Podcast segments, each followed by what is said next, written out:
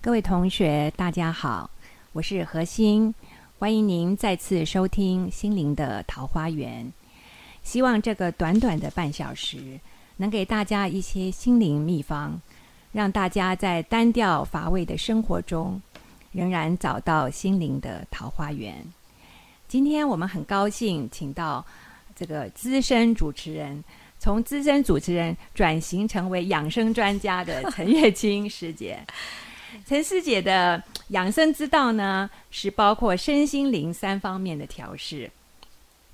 其实陈师姐她自己也曾经走过人生的低潮，呃，我们知道她过去呢也是真的是事业非常成功的，而且在早期真的非常资深，很早就做了一些非常了不起的访问的 呃主持人。可是呢，她后来也有一段时间经过人生非常晦暗的时候。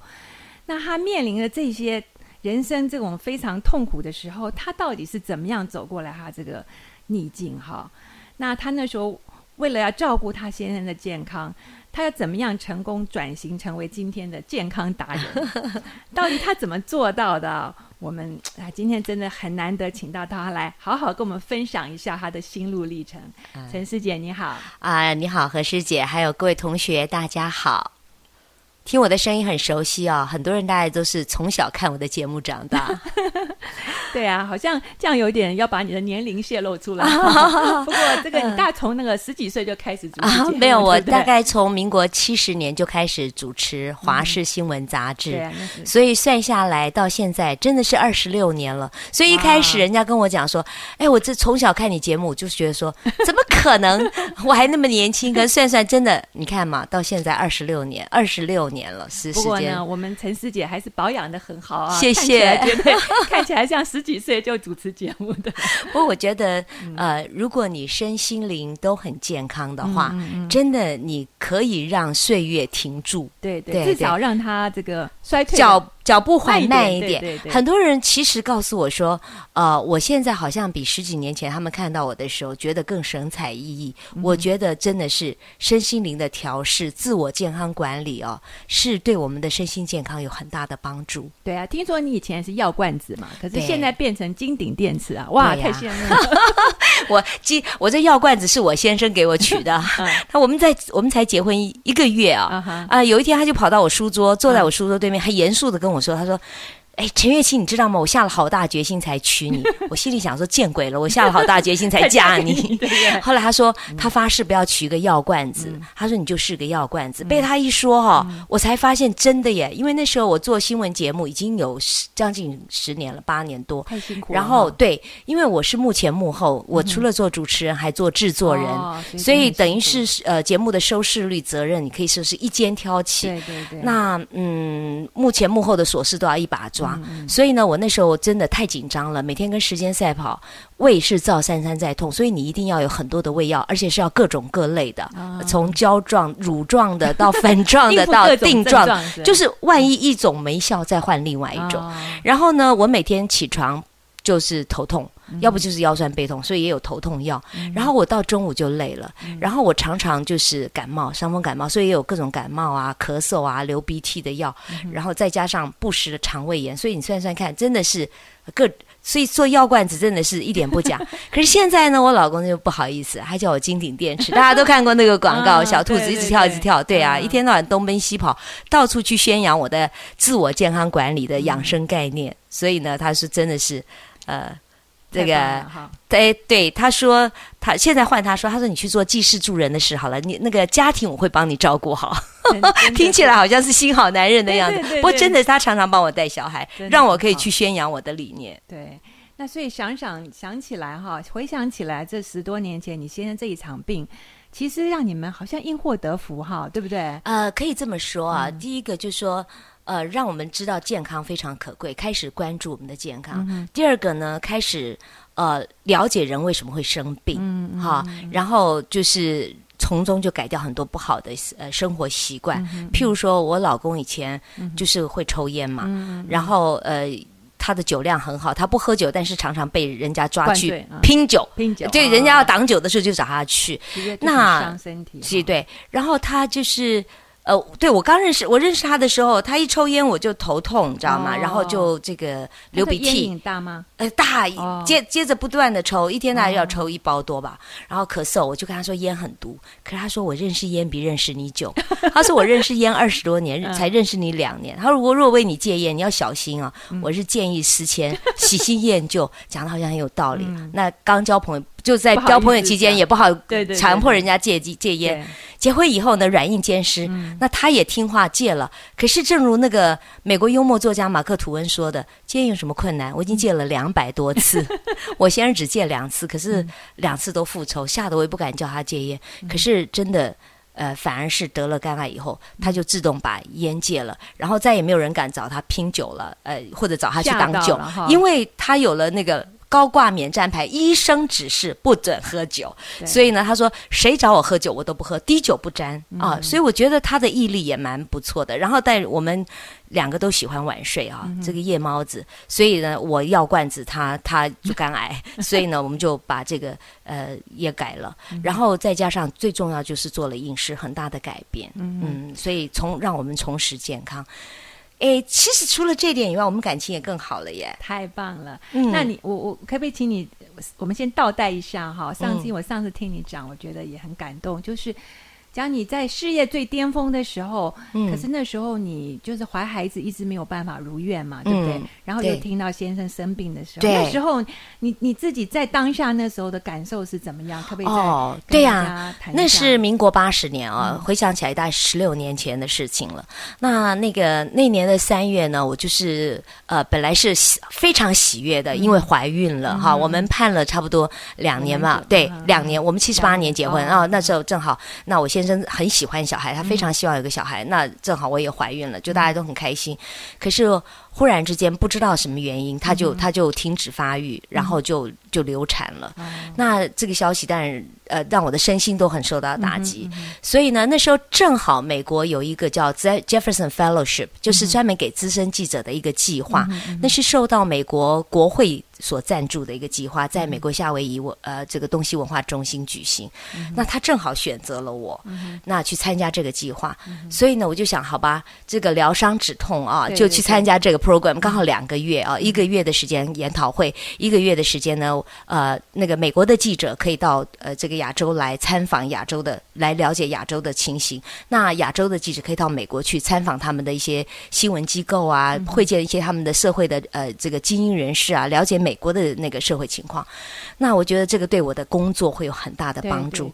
所以参加完一个月的这个、呃研讨会以后呢，我正踏上刚刚踏上纽约，然后在我心目里面正等着去会见我很欣赏的那个美国 ABC 的主播 Peter Janis，、然后想要，然后接下来我会去看美国的 CBS 六十分钟，那是美国 Top Ten 的那个。呃，就是收视率最高、黄金时段的那个收视率节目啊，然后它是新闻性的节目。其实我们华视新闻杂志对。一直是希望能够模仿它，虽然他的人力、财力、物力是我们的上百倍啊，anyway，但是他是我们非非常敬仰的一个机构，我可以跟他们共呃一起工作一个星期，对我来讲。帮助非常大。然后我会去看美国刚刚成立的 CNN，现在已经是他们的呃环这个就是说呃国际的联播新闻网。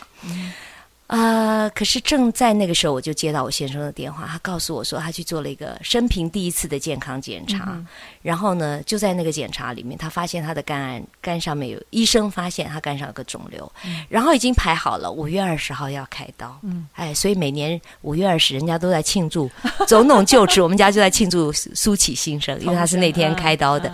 然后他跟我说：“你可以不用回来，我知道你期盼这次的旅行很久了。哎呦，哈，他说，呃，我我自己可以应付，可是你想可能吗？好挣扎哈很挣扎。但是我就打了一个电话问一个医生，因为你知道，每一个人听到这个消息都会有点排拒，你知道，就是想说这不是真的，或是想说怎么说可能啊？这怎么可能，或者说肿瘤有没有可能是良性的？对对对所以我就问那个医生说：“哎，肝上的肿瘤有没有可能是良性的？”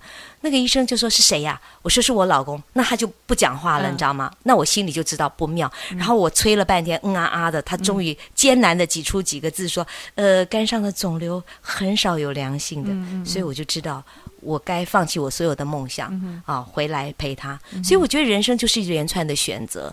当时当然有点事业跟家庭有点两难，可能在割舍的时候也有点不情愿。可是我今天很高兴，我做了那样的选择，因为事后发现我的回报很大。对所以我觉得其实重要的不是你在生命里遭遇什么，而是说你用什么态度来面对这个遭遇哈。然后我觉得上天发生的一切的事情都是有它的道理的，就是这么走过十六年来，然后我发现是有它的道理的。我在这里面学习很多，获益很多。我的健康改善，我先生健康改善，我们家庭更幸福，然后我们也生了两个宝宝，然后呢，我还可以啊，要就是从一个资深媒体人转型成为一个养生达人，甚至可以去跟大家分享。我觉得这都是噪音于十六年前那一场。我认为是生命中最大的灾难，可是现在我看起来觉得是生命里面最大的祝福。我连我的个性都改了，你知道，我以前个性非常非常的急躁，而且就是很没有耐心。做记者的人嘛，就是因为你的生呃时间是按分论秒算的，你知道，所以我接个电话，如果人家三十秒还不能讲到重点，我就已经开始。很没有耐心了，所以我讲话常常是说你去干嘛？你去干嘛？所以有些人我现在说，哎，别把你在办公室发号施令那套拿回家。其实我不是，可是我们习惯讲话简洁有力，可是别人听起来就像下命令。对对，然后这个嗯，我就因为很急，所以常常讲话就会高八度嗯啊，就好像很不耐烦，然后很容易就是着急生气。嗯可是呃，然后我有有时候女生会计较，你知道，嗯就说哎。为什么我结婚以后家事要做那么多？我也是职业妇女，你也是，我也比不见得比你不忙，我也不见得赚的钱比你少。为什么家事我要分担的多？所以就常常会计较一下，为什么你现在不去倒厕倒垃圾？为什么我要洗碗？为什么不是你洗碗？等等啊！所以我先常笑我是茶壶里的红宝，呢，就自己一个人气得半死。然后他好像他不知道发生了什么事，因为他嗯脾气很好，他嗯觉得这些事根本没什么好生气的。可是等我先生生病了以后呢，因为肝病的人气不得、怒不得、忧不得，哦，所以呢就他们讲富贵病啊，所以就是你也不能让他生气，不能让他忧虑，不能让他着急。哦所以呢，我就只好调整我的个性，因为我发现哈，如果温柔婉约，如果他连命都快没有的时候，你还有什么好计较？那个洗碗、那个倒垃圾，什么是好计较的呢？对对不对？谁对谁错有什么重要呢？所以呢，呃，以后他不论说什么都说 yes，Mr. Right，他就变成我们家的 Mr. 哦什么都是对的，你知道？啊那我觉得人很奇怪，当我这样对他的时候，他其实都会感觉得到，他也这样对你，嗯真的就是相敬如宾。不过不是冰刀的冰啊，嗯也不是冰火的冰，冰水的冰啊，嗯那个现在是那个宾客的宾，哎，嗯所以就是我敬他一尺，他让我一丈，反而夫妻感情更好。所以我觉得说人说和。人相处其实也就是这样子，对不对？对，所以我觉得人啊，人就这样，你没有一个很大的灾难在前面的时候哈、你什么都改不了。我先生的戒烟改不了，喝酒改不了，我的我们的晚睡改不了，我的脾气改不了。可是如果有一个很大的灾难，你要全神贯注去对付它的时候，你会把这些都改掉。所以我觉得很高兴，它成为我生命里面一个成长的动力。可是是不是也有一些信仰的力量？因为有很多人碰到灾难的时候，他就摔下去，他就爬不起来了。嗯比如像你讲这个。这个烟瘾啊、酒瘾都很难戒，那有些人甚至那种毒品的瘾，就是他想戒戒不了啊。所以你对你来讲，是不是有一些宗教的力量帮助你？那是后来啊，那八十二年以后，我就开始接触到宗教。不过最基本的是，我觉得人从小哈、要认识自己，我觉得要常常可去你从小就反省，反省自己。对对！我觉得还有看书，因为我第一次反省自己是我看看了富兰克林的自传，哦，然后呢那几岁的时候啊，那是我大概。国哎，我应该讲初中了哈，这样没有关系，人家知道我是初中最后几届的。那时候我嗯，本来蛮悲观的，嗯可是因为看了富兰克林的时候，对我啊小学一年级的时候，老师就在我的那个成绩单上写，不是消极悲观，真的，小学一年级，对消极悲观我？也不知道，我就我也不知道这个老师怎么那么有慧眼，反正他就知道，他就写了消极悲观。是不是？然后我就我也不知道，反正我就把我也不知道那四个字什么意思，嗯我就把它背下来。长大以后我才知道消极悲观是什么意思。不过我到四年级开始，嗯发现我真的蛮消极悲观。我小学六年级的时候，很认真的考虑我要不要自杀，真的真的，对对。如果我没有遇见富兰克林的话，我大概我的一生会很悲惨的。真的哇，那真的是 不容易哈。嗯，所以我觉得鼓励大家常常看书，嗯嗯嗯，当然听音乐也不错。好，那我们再继续听陈师姐跟我们讲富感富兰克林给他什么启示，让他那时候没有自杀很重要啊。对啊，呃，在我六年级的时候，呃，有一个非常轰动的新闻事件，叫首先先哦对对，他在他自杀了嘛。对对对那那时候其实看到那个新闻啊，我其实蛮羡慕首先先，我觉得他好有勇气。对，因为我那时候就有一个想法，就是人生都是苦，因为你你生下来，你比如说我们那时候有初中联考，然后你有高中联考，然后你有大学联考，然后出了社会你也不见得很如意。像我父母亲抚养我们四个兄弟姐妹也非常辛苦，所以我当时的想法就觉得人生都是苦，然后人生的终局就是坟墓嘛。那我就说，那你要苦了一场再进坟墓，你为什么不一出生你就死进坟墓？也是一样的？所以我当时一直是有这样的，从小学四年级我就一直有这样的想法。那看了首先先，我会觉得说，哎呀，他好有勇气，敢实践，尤其他那时候是北一女的学生，对就觉得赶时间。可是我当时之所以不敢，就是因为我的父母很爱我。那我觉得说，如果我自杀的话，对我母亲会非非常伤心。然后，可是我这个念头会一直在你心里面盘旋。然后，其实很多人，后来我问过很多人，很多人跟我说，他们小的时候都有这样的想法。哦真的所以我觉得父母亲真的要注意对对，就是可能子女没有说出来，呃，但是他心里可能会有这样的想法，可能他当初是心不甘情不愿来人间的。anyway，那直到我看了富兰克林的自传，那富兰克林就是没念什么书，然后就去当一个印刷工人。他是美国开国先贤嘛，可是，在殖民地时代的时候，他就是一个印刷工人，然后呃。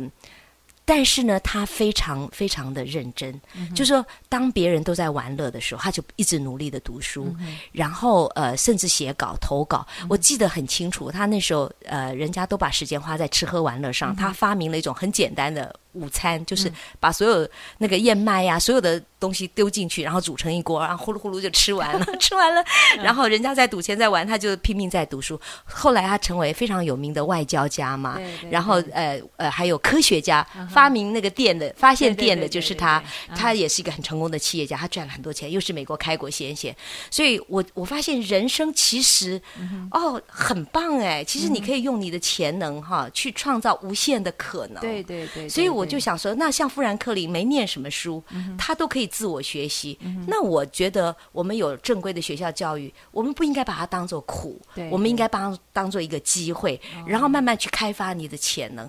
所以从那时候开始，富兰克林就变成我的 model。我一直就想说，我有一天要像富兰克林这样，在人生里面发光发热。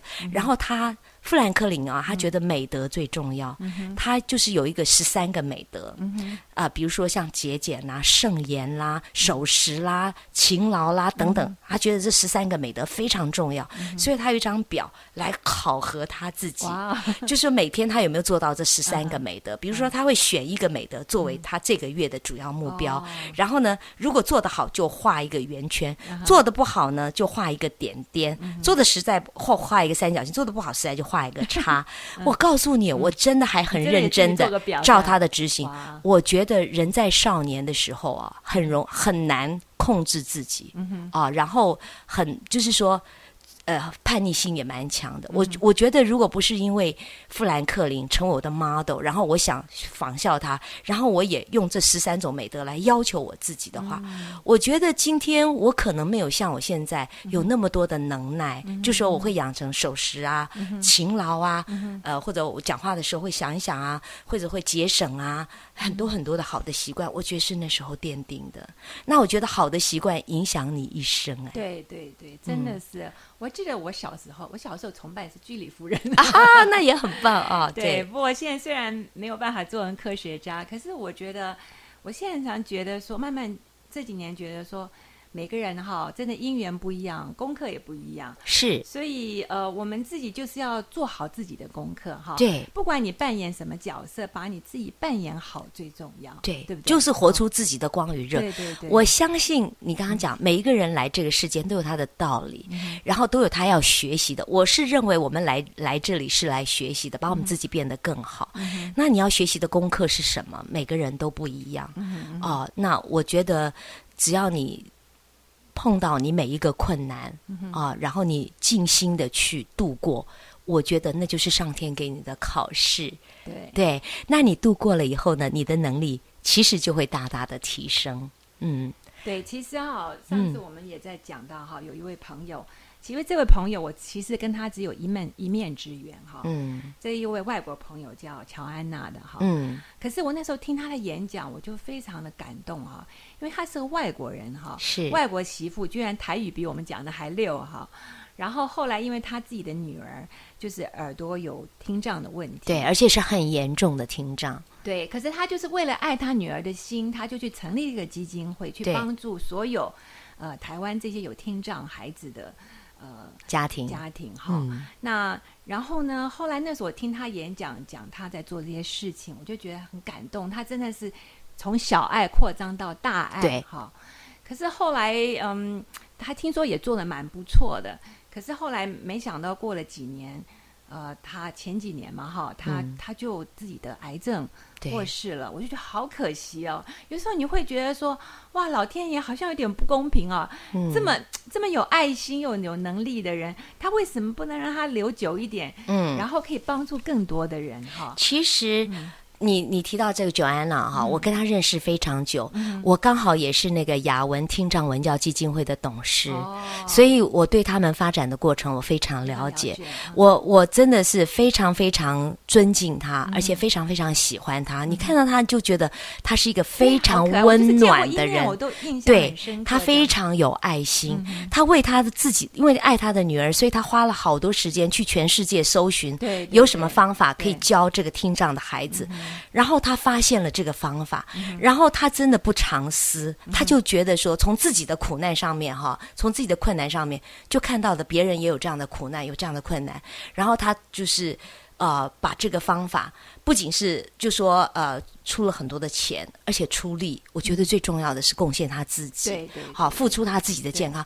他把这个基金会看得非常非常重要。他希望给这些孩子最好的环境，然后他希望二十年以后都没有不会说话的孩子。意思就是说你。可以听不见，但是我要把你训练成你会讲话，而且更棒的是，你可以回归正常的教育，你可以打电话，就说你不要独存啊，你可以像一般人一样，完全没有限制和障碍。我觉得这是一个多么大的梦想。那当然，他过世，我非常非常心痛。我觉得他过世跟他太投入他的工作。燃没有注意没有注意自己的健康，燃烧了自己的健康。我觉得啊，当这个可能心里也有很大的压力，因为想要把它做得很好。他是一个非常完美主义的人，可是即使是如此，我也觉得其实他的光和热还是留下来了。我觉得呃，上天常常给我们这样子，就是。这个人的功课结束了，然后呢，就别人就别人继续，他的先生继续，让我想到我的母亲。我的母亲是一个非常好的人，所以她也是在我很呃，就是她也很早就过世，不到五十岁，所以我们的乡里都会说，好人怎么那么不长寿？有时候也会觉得，对，那我那两年，对我那两年哦，真的是我也非常心痛。我觉得我有一半跟我妈妈一起埋到土里面去。哎呦。所以我非常非常难过，我也想不通，我就说，我那时候非常年轻，我就说这真没道理，啊，为什么会有这样的事情？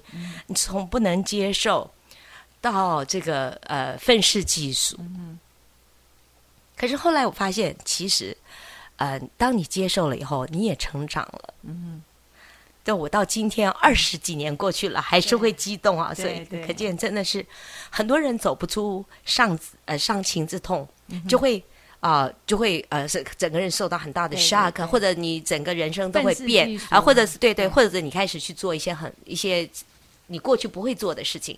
但是我后来嗯，觉得说其实也蛮好的，就是让我想开了以后，我觉得说嗯，圣经里面有一句话讲的很好，就是说习了他在今世的劳。嗯其实我们想，这是我们我们想念他，对对不对？可是他在今世的话，他还有很多劳要去承担的。对啊对啊像 Joanna，对不对嗯？对他还要继续去付出，他很辛苦让我的就是他做完他该做的事情，他剩下比我们早修完功课，我们应该这样想，他比我们早修完功课，他提早毕业了，他就可以去休息了。所以舍不得的是我们，可是他留在这个世界的话，也许他也还是要继续辛苦。如果这样想的话，心就会放宽一点。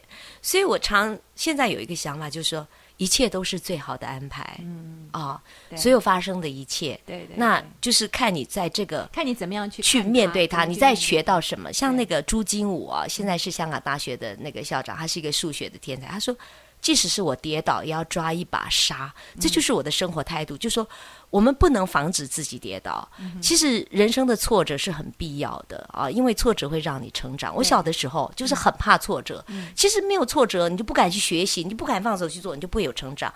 可是你挫折没有关系，你挫折跌倒了，你要抓一把沙，你要学到什么？那这样子的话，你会发现每一次的挫折都是你成长的动力，都是你呃成功的垫脚石。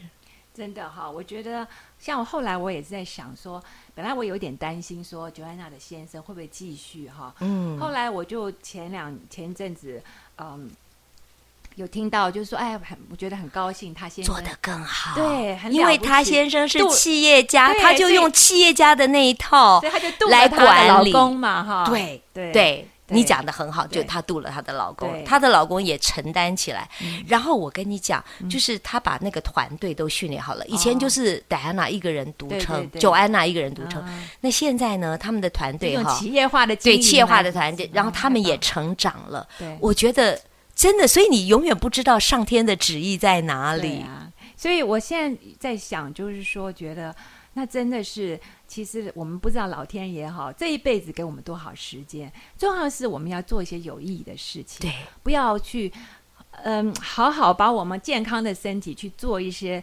呃，没有意义，浪费在没有意义或者很无聊，或者是伤害自己的事情。好，对应该拿来真的做一些有用有用的事情，不管你到底有多少的时间哈。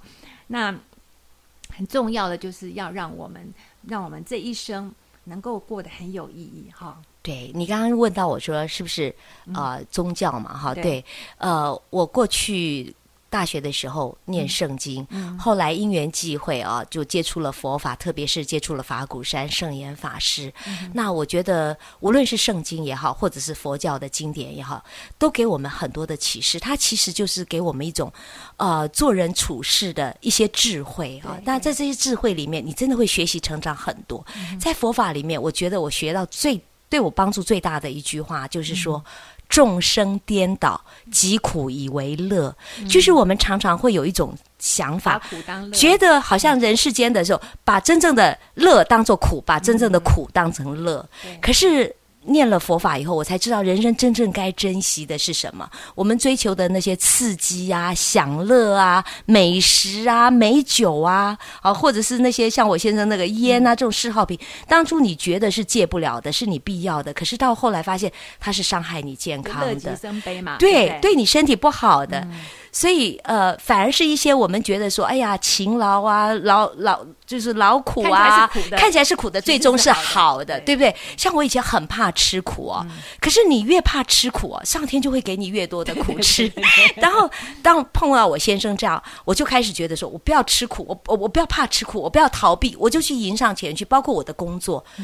我如果不是因为我母亲过世，我真的也不会把我自己的潜能发挥到极致。所以我发现人真的是有无限的潜能。对因为我妈妈啊，她非常希望当一个模范母亲。